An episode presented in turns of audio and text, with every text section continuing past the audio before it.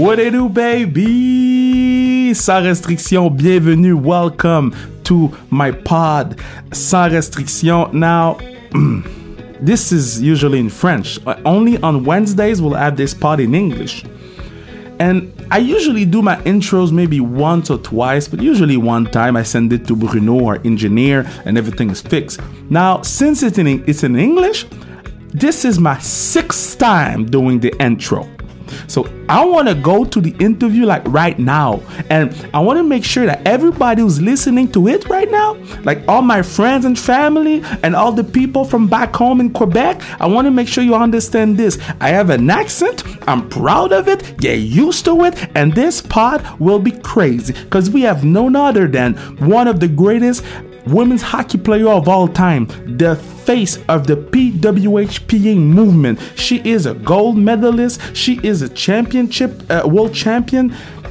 I mean, she did everything for women's hockey. So I have her on the pod. She's one of my, you know, I look up to her a lot because I don't, I didn't know her before today. So let's go and let's talk to my girl, Kendall Coyne, baby. She is a six time world champion, one time world junior under 18 champion, one time Olympic champion. She won the Patty Kazmaier Award as the best female college player in the US. She is the real American badass, not the Undertaker. Yeah, I'm talking about Kendall Coyne. Huh? How you doing? Hi, Kevin. Good. How are you? I'm doing good. How, how's the quarantine? Where you are right now? Uh, I'm currently in uh, the suburb I grew up in, uh, in Orland Park, Illinois. Um, okay. I'm here with my husband. Um, you know, we've been here uh, since our, our world, like we know it, stopped, and uh, you know, it's it's been it's been going. Uh, it, not not very fast like we're used to, especially in the sports world. But uh, we've been making the most, uh, doing workouts in our basement. We've been uh, really trying to do a lot of work in our community because you know this is this is home, and there's a lot of need right now for a lot of people, uh, especially a lot of uh, kids who aren't in school who rely on meals and so we've we've been finding ways to give back and provide uh, for those families in, in our town. And so we've been staying busy with that and then um, working out, biking, um, rollerblading, me rollerblading, not him rollerblading. um, I, I, saw the uh, video of him skating, eh? Uh, yeah, I think we might need to get him some rollerblades. It might help translate on the ice a little bit better, but we're working on it. We have to also be smart because we can't let him get injured. No. Um, you know, uh, doing hockey related things because he is a, a football player. But um, yeah, we, we've been trying to, um, you know, make the most and some days feel longer than others, but at the same time, we're, we're so grateful and thankful for those on the front lines who, you know, putting their, putting their life on the line so the rest of us can stay inside. And, and we know that's our part that's our job and we have to do our part by staying inside. And i think you know, when you think of athletes, you think of people who are able to adapt to the role that they're given. And um, as two elite athletes that we are, we know our role right now is to is to stay inside and stop help stop uh, the spread of this disease. So, you know, I think when times get tough and we're getting a little anxious, we just remind ourselves, you know what, that's our job right now, and and we have to do our job and and do our part, and that's you know being inside. I, am gonna be real with you. I've, I've been doing this podcast with a lot of NHL players, but doing the pod with women's hockey player, it's so great because y'all look so smart when you talk compared to them boys. Oh my god. it's well, a compliment. Thank you. Thank you. Yeah.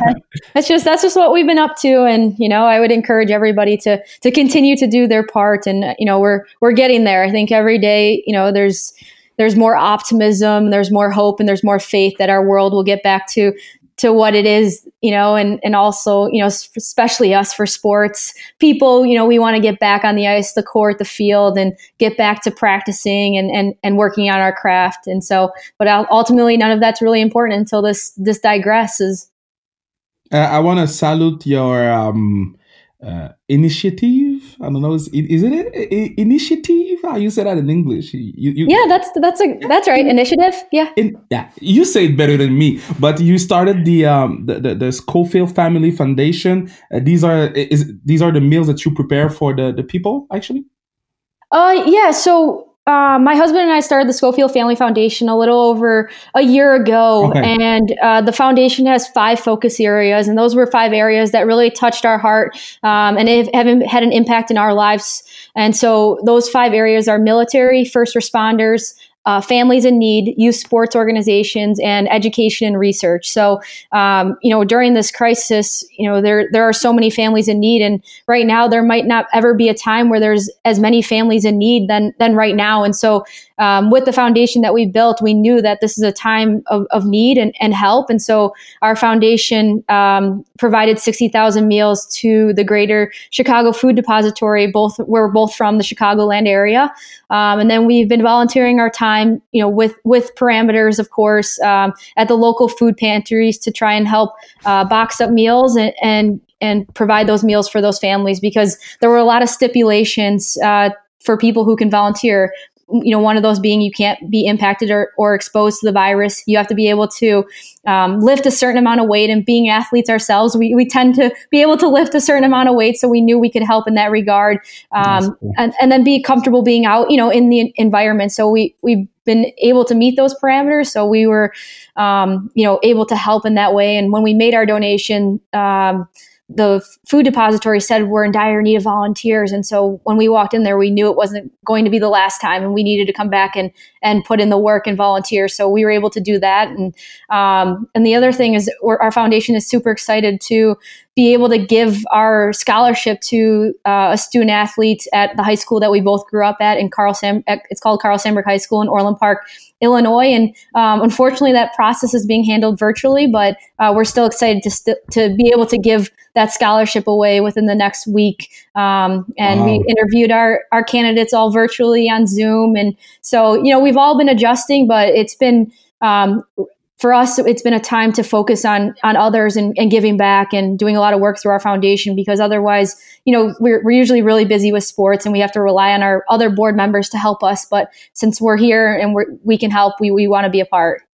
Let's talk hockey.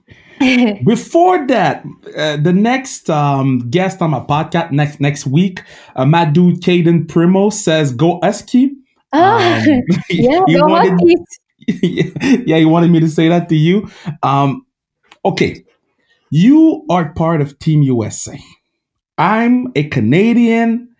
I, my heart bleeds almost every world championship in the past few years. How does women's hockey is treated in the US? Yeah, women, women's hockey uh, has grown exponentially since I started playing over 20 years ago, and I think when you look at the victories, like you, like you said, the World Championships and the victories that Team USA has had over the last 20 years, those have really helped transcend the game. And you know, I was a little girl; I was six years old when the U.S. team won '98. Um, and as you know, the last time the U.S. won was 20 years later at the Olympic Games in 2018, and so being a little girl, seeing those heroes to me really impacted my life in the sense that I wanted to be them.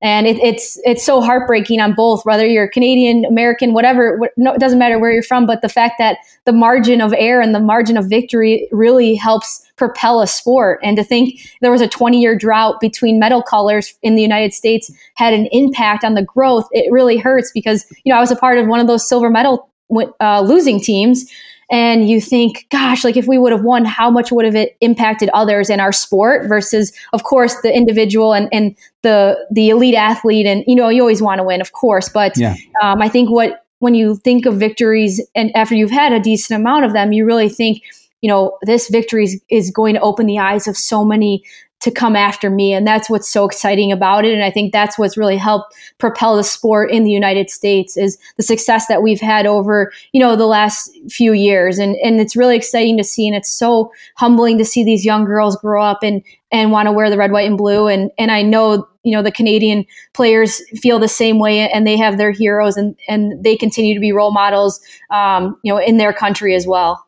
But before talking about the winning, we need to talk about the losing first because that game was, I mean, yo, I I still have flashbacks.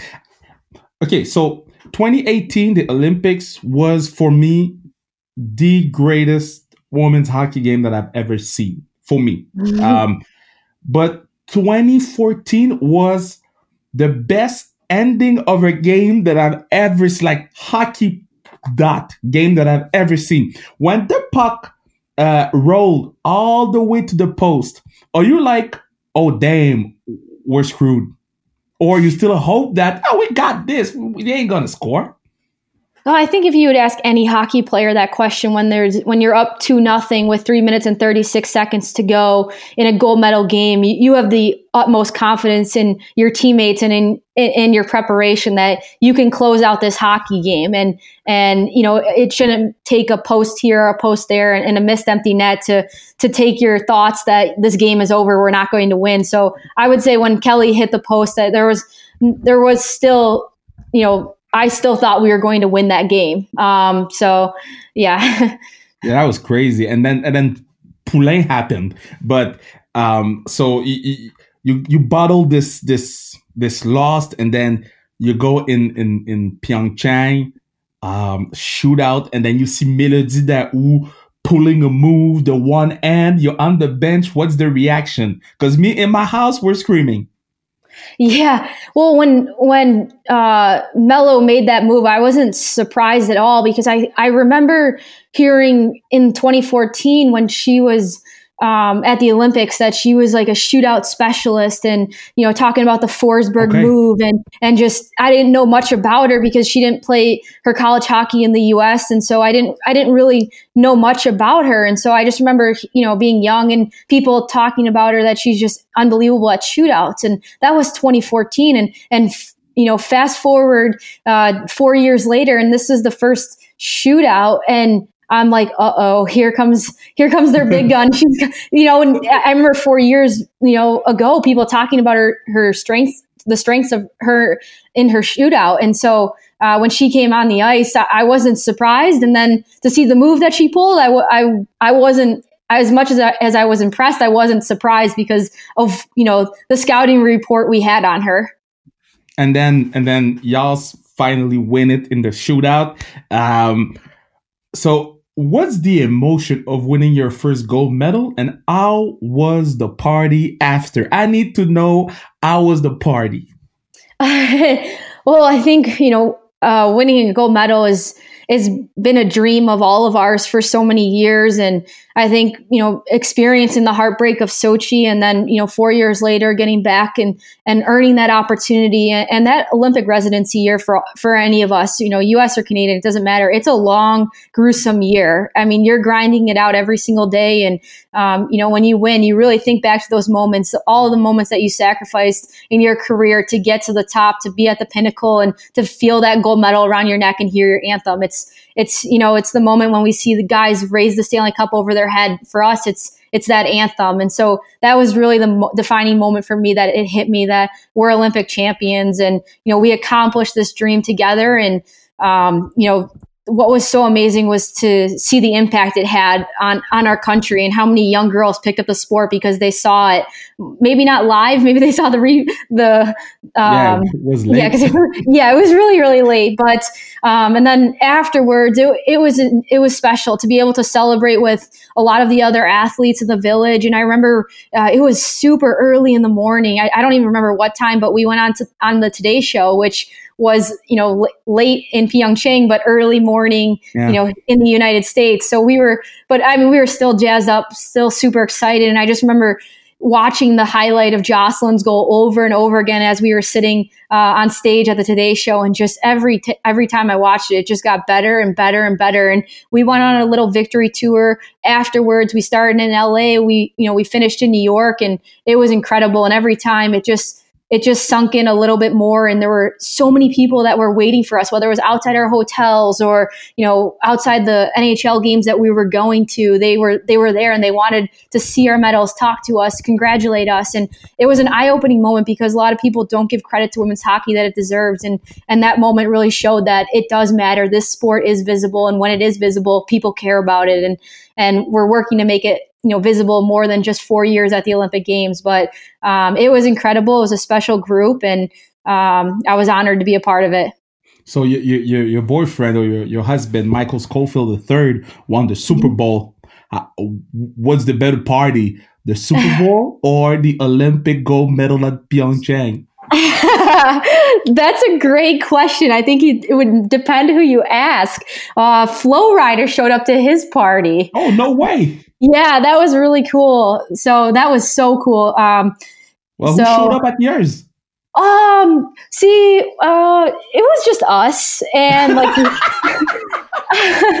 um, but yeah, he, it was, I mean, to, but to be honest, being at his Super Bowl victory really motivated me and, you know, just be, I was, you know, a few years before that, it was two years uh, after Sochi, I knew what that heartbreak felt like to to reach your childhood dream and then to fit, fall short. And so when I was at the Super Bowl, I'm like, oh, I just don't wish this feeling upon anybody. you know, I yeah. you know I was freaking out because I know what that feeling's like, and um, to see him a- accomplish his childhood dream real really fueled me, you know, to accomplish mine two years later in Pyeongchang. But uh, I would say both both celebrations um, had their benefits. And I think you know it's it's they're both special moments that any elite athlete that wins a championship you really cherish that moment because you worked your whole life for it. And it's finally that moment where you can t- take a deep breath and and not worry about anything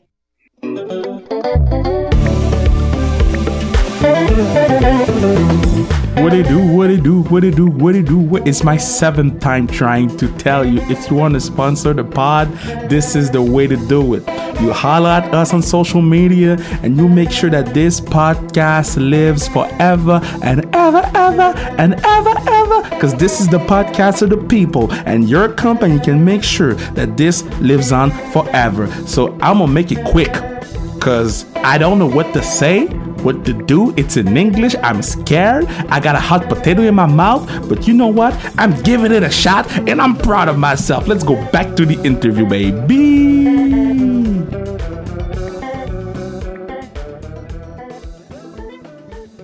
So, uh, we'll talk more about the PWHPA and everything y'all doing right now, but but now both I, I mean almost every players women's hockey players are coming together to build something, to build a future, to develop a sport. But at the same time, it's still the biggest rival. Uh, oh damn! I can't say that word. Rivalry, rivalry. Oh, rivalry. Rivalry. It, it's still the best rivalry uh, in sport for me. Uh, Canada versus the U.S. women's hockey ain't better than this. So, how can you come together with all those big win and big losses? Yeah, I think it speaks volume. It's it, you know it speaks volumes to what we're trying to accomplish. And uh, to be honest, through the creation of the Professional Women's Hockey Players Association, I've been able to get to know a lot of the Hockey Canada players um, on a personal level. And at Northeastern, go Huskies, Cayden. Um, I didn't. Uh, I didn't compete with any of them, and a lot of my teammates have competed alongside uh, some of the Hockey Canada players through their college experience. Um, however, through mine, um, I didn't. So I really didn't know many of them on a personal level, just as you know, as a respected competitor. And so uh, through this experience, I've been able to to get to know them, and I think it's it can't be more clear that when we take off our nation's colors, we're we're in this fight together, and it, it it really matters to all of us equally to leave this game better than when we entered it. And to get to know them i didn't i thought it was going to be so awkward and and challenging but it, it really isn't because we're all so competitive. We're so, all so elite in what we do. And we care and revere this game so deeply that we're not going to let anything get in the way of it. And when you put highly, highly competitive people together and in one room, we're going to accomplish whatever we set our mind to. So we know together we're stronger than we ever were apart. And, you know, we know we're apart when we put on those colors, but at the end of the day, when we take them off, you know, we're, we're on the same team. And, and I think the PWHPA speaks volumes to that because even when we do play against each other in those showcases, our jersey has the exact same logo on the front. Uh, uh, and and if people want to know more about uh, the PWHPA, the gap year, I did uh, doc series about it, so you can go on social media, people, and write gap year, and you get um, twenty athletes speaking about uh, women's hockey and, and and the ups and downs of of being in a, a women's hockey player. But my question to you is. So you played in the, the the NWHL. Okay, this is a question that I, I couldn't ask to the girls that I interviewed because they didn't play there. But you played there. Why that there's still players there? Because for me, it's a concept that I don't understand. I'm not from the US. I don't know. Uh, yeah. So I played uh, one year in the in the league. Um, I played for the uh, team in Minnesota. Um, I was residing uh, between Chicago and LA at the time. Um, and you know what? To be honest, any professional experience that anyone in women's hockey has had to date hasn't been professional. And I think that's what our group is so focused on. We're not focused on you know what's existed. We're focused on creating what can be existed and what we want that future existence to look like. Um, but I, you know, I can speak on my experience. My salary was seven thousand dollars. I was the highest paid t- player on my team, oh, along oh, wow. with the two other Olympians. Seven thousand U.S. dollars, I should um, say. Um, but you know what? What was so challenging for me as I look back on that experience was the fact that I didn't attend one team practice. Um, no and, way and, can. And all of us that are part of hockey and love hockey and embrace hockey, we know that this is the ultimate team sport. And there's nothing greater than being in the locker room with your teammates, grinding through those practices, working on your craft, working on your power play, your penalty kill, and and and showcasing all that work, you know, in the games that you play on that weekend. And I wasn't packing my life up, moving my life to Minnesota for a salary of $7,000. So I would fly into games. I would sleep on an air mattress on my teammate's apartment. We would play in our first game. We'd take our bags back to her apartment. We'd air, air them out in her essentially kitchen, which, you know, left for a, pleasant surprise in the morning with eggs and, and hockey sweat. Um, oh. And then uh, from there, we'd play in the second game, and I would fly back uh, to either Los Angeles or uh, Chicago, no matter where I, wherever I was, um, based on um, you know my husband's job at the time. And so for me, like it, it was a challenging experience because you know that's not professional, and I didn't give my utmost professional, you know, respect to that team by not practicing with them. But at the same time, I have to put my foot down and know that what I'm what my worth is more than that. And that, that I'm I can't pack my life up for 7 grand and do what I do. And so at, at some point you have to put your foot down. And I think that's where we've we've come in women's hockey where we've had we have to forego the convenience the convenience of saying we you know we i guess this is fun to play in. I guess this is okay. This is professional. And you know you know kevin i, I watched the WNBA draft on yeah. on television on friday night and mm-hmm. it, it, you know it, it, puts me in tears in, in the sense that that's the vision i personally have for women's hockey i can't wait to see players graduate from college and have no idea where their life is going to be and then get drafted by a city and compensated to move their life whether it's across the country or down the street but to to win a championship for that city and to be embraced by that city and i think we saw that within the NBA and the WNBA on Friday night whether it was you know the the NBA players welcoming their their sisters, their sister organization, and their sisters to their new organization, their new team, and and and seeing that camaraderie and seeing that um, gamemanship among athletes because they they play the same sport and they deserve the same respect. But it, at the same, and I'm gonna speak my truth. Uh, you don't need to say anything, but I'm gonna speak my truth about that. Got to come from the boys too. I mean, when I see LeBron James tweet about Sabrina going to New York, uh, she she get that rub. You know that LeBron James is the greatest athlete of all time. Rub. We need our boys, and, and I'm close with a lot of them. And and I do a hockey game here in, in, in Canada, in Quebec, where um it's the the athlete and the artist they play together. And and um, the first year I had the girls in in in the game. I remember that the NHL guy were like, "Man, who's that? She's so fast. Look at the hands." And I was like, guys, they are professionals. So it starts with the boys too. And that's why I'm, I'm saying it right now because a lot of them are listening to this. So, guys, y'all need to tweak Kendall, Melo, yeah. Y'all need to put them on the map more than ever right now. Yeah. Well, to be honest, though, to their defense, a, a little bit is they don't know where to find us and that's what's that's it's it's easy for LeBron to find Sabrina. They're they're in a brotherhood sisterhood organization. You know, they're yeah. they're they're owned by the same you know people and, and they are right under each other and over each other in the sense that they they go to each other's game these nhlers are you know i, I skate with a lot of them in the summer and they're constantly like so who do you play for where are you playing what are you doing yeah. and i wish it was as clear cut and dry as you know as their theirs is and we know where, where they're playing where to find them how many games a year they're playing and you know what team they're on etc but for us we, we need to make that dream and that visibility more clear um, because it's it, it is confusing. But um, I do know we have some strong allies out there within the National. Hockey League. But yeah, I think you know when their support means means a lot to us, and it it it definitely creates visibility and and validity to what we do. So it brings us to the All Star Game in 2019. You I mean, you skated your heart out out there. You skated like there were no tomorrow. You were like, man, I'ma do me today. So when you saw that you beat, I think it was a guy from from Carolina. I don't remember, but uh, when, when I when, Arizona, Arizona. When you saw, I think it was Keller, right? Yeah.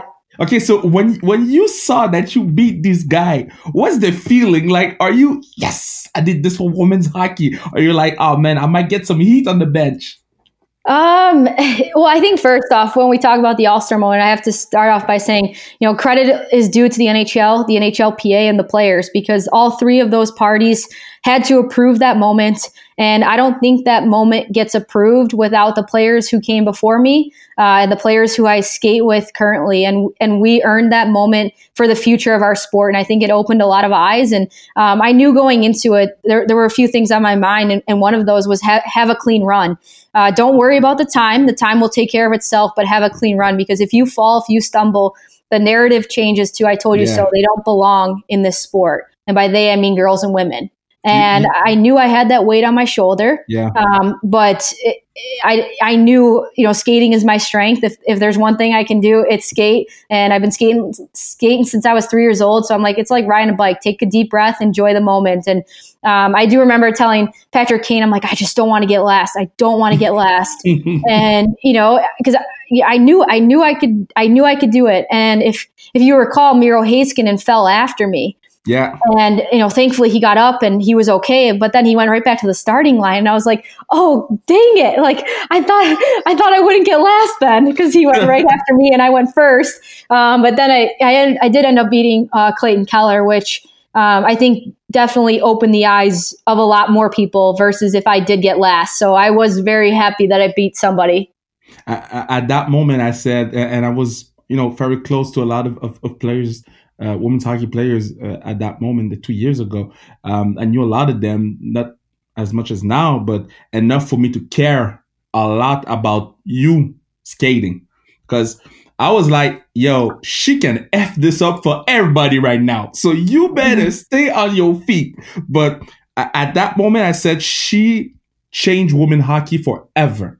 And then the next year, y'all got the three on three. I'm going to say something and you let me you, you tell me what you think about this. I believe that you girls should be in, you know, the the the, um, eh, the, the other competitions. I want to see the girls in the other competition with the boys. Is it feasible?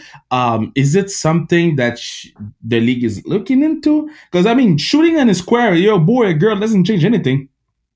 Yeah, I think, well, I think if you look at the progressions that the National Hockey League has taken over the last three years, uh, they, they've progressed, you know, in, incorporating women within the All Star weekend each year. And if you go back to 2018 uh, in Tampa, uh, Hilary Knight uh, yeah. did the accuracy shooting against, uh, or Brian Boyle won, and she just demonstrated it. But her time, I think unofficially was either second or third in the competition. Yeah. Um, you know, and then you look you fast forward to 2019 when I when I officially competed and Brianna Decker was unofficially uh, competing in the premier passer and she took second to Leon Draisaitl uh, in in that um, event and then uh, I took seventh out of eighth in the skating. So, um, you know, we, we have dabbled in, in the competitions throughout the last three years.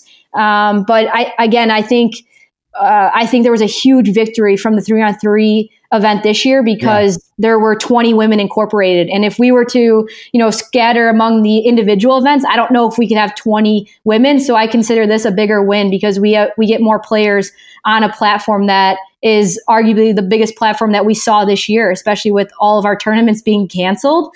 Um, and you know where where I see, um, you know, where I hope to see this go in the future is to see more players being incorporated from all around the world the best players from around the world uh, because yeah. we all know that there's some incredible players out there that that aren't on that ice that the the world would finally get to know their name, especially in North America that they don't always have the opportunity to do so. So I hope we can incorporate them in the future.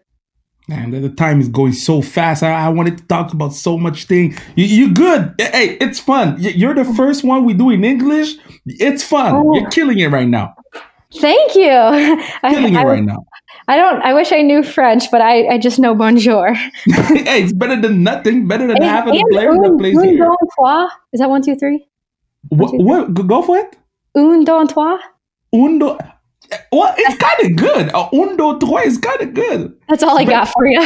better than my neighbor. But um, who who's the toughest player to play against?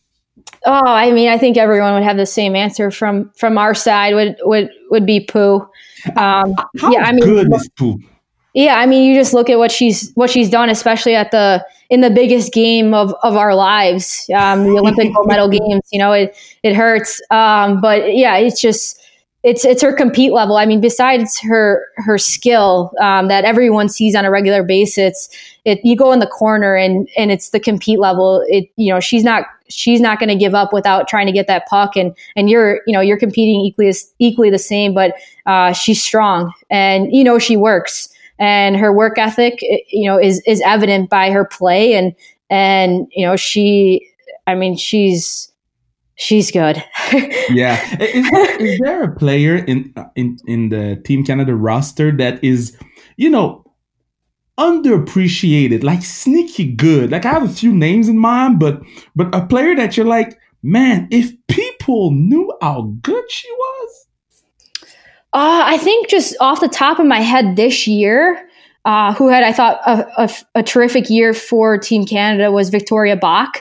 Oh my um, God! Thank played, you so much. Yeah, so I play I played against her a lot in college along with Pooh. So again, like I wish I could play with these players professionally because I'm really getting sick of playing against them. um, but I played against them at Boston University because I went to Northeastern University. Go Huskies, Cayden. Um, and so we played against each other a lot, and I I thought she had a fantastic year. Um, you know, in the rivalry series, in the exhibition series, all the series we had against them. We played seven games against Canada this year, um, and she really stood out to me. Man, the, hey, I'm so happy you said Victoria Bach because I, I um discovered her this year. So smooth with the puck, skills, great skater, man. She's good. Um, so with every um guest on the pod, we play a little game because we want to know the the guest, but we also want to know more about the teammate. So I said the name of a teammate, and you got to give me a, a quick sh- short story about the person. You ready? Okay. And now it's Team USA, so we don't know much about these girls. So you, you got to make me love this girl a bit more than I do right now. Okay, so Kayla Barnes. Ah, oh, Barnesy. I mean, you look at how old she was at the Olympic Games. She came off of her freshman year at Boston College. I think she played six games at BC and then got called up by the U.S. team, came in and fit in like a veteran. And at five foot one, I don't know what she's listed at, but roughly five foot one, uh, she plays like she's six foot one. And, and that's the size of her heart too. And uh, she competes and, and, you watch her and, and you don't talk about her size because of her skill set and, and how smart she is a, as a hockey player. And as an undersized player myself, uh, Kayla Barnes is someone every you know undersized player should root for because she demands the blue line like no one's business. Amanda Kessel, she good. She she very good. She's very good. Yes. Oh, you remember that goal in the in the shootout at the Olympics? Oh, right. oh the pressure. You, you, want me to remember that? Why would you do this to me? well, the, I mean, the, pre- the if you you're looking for someone to score goals in big times under a lot of pressure, uh, she always she's always in those moments, and she always finds a way um, to capitalize. And and I'm so thankful to have her as a teammate because I I've been a part of so many big goals and they always come off her stick, whether it's the Ottawa World Championships that, um, you know, the, the shootout goal at the Olympics or the shootout goal at the World Championships last year in Espoo, Finland. There's been so many, but uh, big game, big moment. You want the puck on her stick. Brianna Decker. She oh, good too. Dex, she's been my line mate for 12 years. So That's nuts. Yeah, it's been it's been fun to, and it's been fun uh, to play alongside her. I, you know, I think we we've developed a chemistry that's like none other. And um, I've had to play a few games without her, and it's a it's weird. So um, she's she's definitely someone I couldn't imagine my Team USA career without, and I'm so thankful for her. We talked about how strong Poulin is. I mean, Decker's right up there, and equally as equally as strong. And I know her and Pooh go after it on the face-offs, and um, me as a winger, I get a front row seat to it. Yeah. Okay. Two more. Uh, the Lamoureux sisters. Oh, the Lambs. Uh, they're they're not only great teammates, they're great advocates. Um, they're great role models, uh, and they're phenomenal hockey players. And they're they're they're two players that when the game gets going and it gets rough and you get down, they're the teammates that are going to pick the team up. They're going to score that big goal, just like both of them did in the Olympic final. Monique scoring the game tying goal with roughly seven minutes left, and then Jocelyn, as we all know, her "Oops, I did it again" goal. They've been instrumental members of Team USA for I don't even know how long their careers have been, twelve to fifteen years, and um, they they've definitely pioneered our Team USA team. And um, I, as as mothers, I think they've brought a new reality to what life could be like as a hockey player and as a mom because a lot of us didn't know that was possible until they both did it. And you know their their kids are almost a little over 1 year old now. And I think yeah they're they're just so inspirational and one of the hardest working people um, you'll ever meet in the game. Uh, and the last one um, can't go without talking about my girl. She she a, a rock star in the hockey world um, she gonna sell you that Red Bull good if you follow her on Instagram. Gotta talk about my girl Hilary Knight and her amazing dogs. Yeah, oh, the two big boys, eh? Yeah, they're amazing. I mean, Hilary's uh, she's she's brought a face, she's brought an image, and she's brought credibility to our game by the way that she plays it, uh, the way that she carries herself, and I mean, she's another one. Uh, big game, big moment, and you usually see her name come up uh, afterwards, and especially when there's a victory. And uh, she's I can't even name all the milestones she's had over the last few years uh, in the program, but they just keep coming and coming. And uh, I think she, you know, just recently she had her 200th uh, point with Team USA. She's competed in the most international games for uh, the United States, and um, you know, a lot of a lot of us look at Cammi Granato as our heroes and someone we looked up to when we were six and seven years old. And I know there's so many girls that look up to the next 20, number 21, and that's Hilary Knight. Uh, I'm telling you, uh, she, she, hey, I'm, I'm Canadian. Remember, I'm, I'm, I'm, hey, I'm Canadian. And when we signed her to play for the uh, Les Canadiennes in the Montreal in the other league, believe me, I was so happy because I knew what we got, and and and she uh, embraced the community, and and I'm happy that you're saying that about her, man. I, I, the pod is usually thirty to forty minutes. I don't want to, uh, you know, um, um, have you here too long. We didn't go into the broadcasting career because I, I, watched clip of it because we, we don't get it here in Canada, and you, are killing it. How is it to to uh, be that one girl at that spot and killing it every time? Well, thank you so much, Kevin. It, it's an honor uh, to be on the pod, and um, you know, I, I hope everyone stays safe and healthy during these times. And you know, we're we're all on the same team, and and we're all going to get through this together. And I know that sports is going to be the one thing that's going to reunite us and reconnect us and, and celebrate us overcoming uh, this pandemic.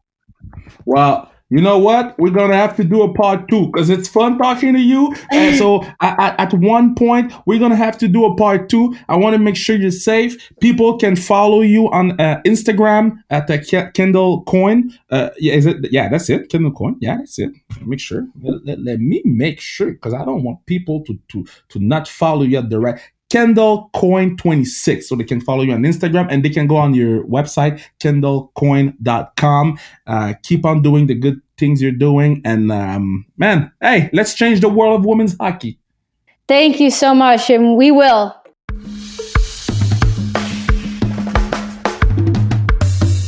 What a time. What a moment. I was so shy to speak in English. I, I remember my first English TV interview was with Hilary Knight that we'll probably have on a pod. Hilary Knight, uh, the greatest American player of all time, and and I remember I was like scared and I didn't want it. Uh, yeah, I wanted to do it, but I wish that by a miracle, she knew French. You know, I was kind of scared to do it on TV, got through it, and now doing it on the pod. I'm not gonna lie to you, I, I, I wasn't. It, it, I mean, yo, it's tough to do an interview in English when you when back home you only speak French. In my house, we speak French. You know, we use English slurs and stuff like that, but man, we speak French. But doing in a whole interview or a whole interview and a whole or a hole. I'm not a hey-hole, but a whole interview with Kendall Coyne in English. It was a challenge for me, and I'm very happy that I got that I got through it. Every Wednesday, you'll have an interview in English with an Anglophone athlete or artist, and this is what makes us very, very proud because we're gonna give content to everybody. And if you're French and you tried it in English and you liked it, man, man, I'm so happy that there's more content for you. If you want to follow us on social media, at Sans Restriction on Instagram, at Kevin Raphael 21 on Instagram. Holla at us, tell us what you think, and let us know which English superstar you want us on, to interview on the pod. Because we started with a bang. We started with a bang with Kendall Coyne. Man, she she's one of the ba- biggest star in US. So, huh, huh, let's go, baby. Thanks to Bruno, the engineer. Thanks to Mathieu Brutus with the song. See you next Wednesday, baby.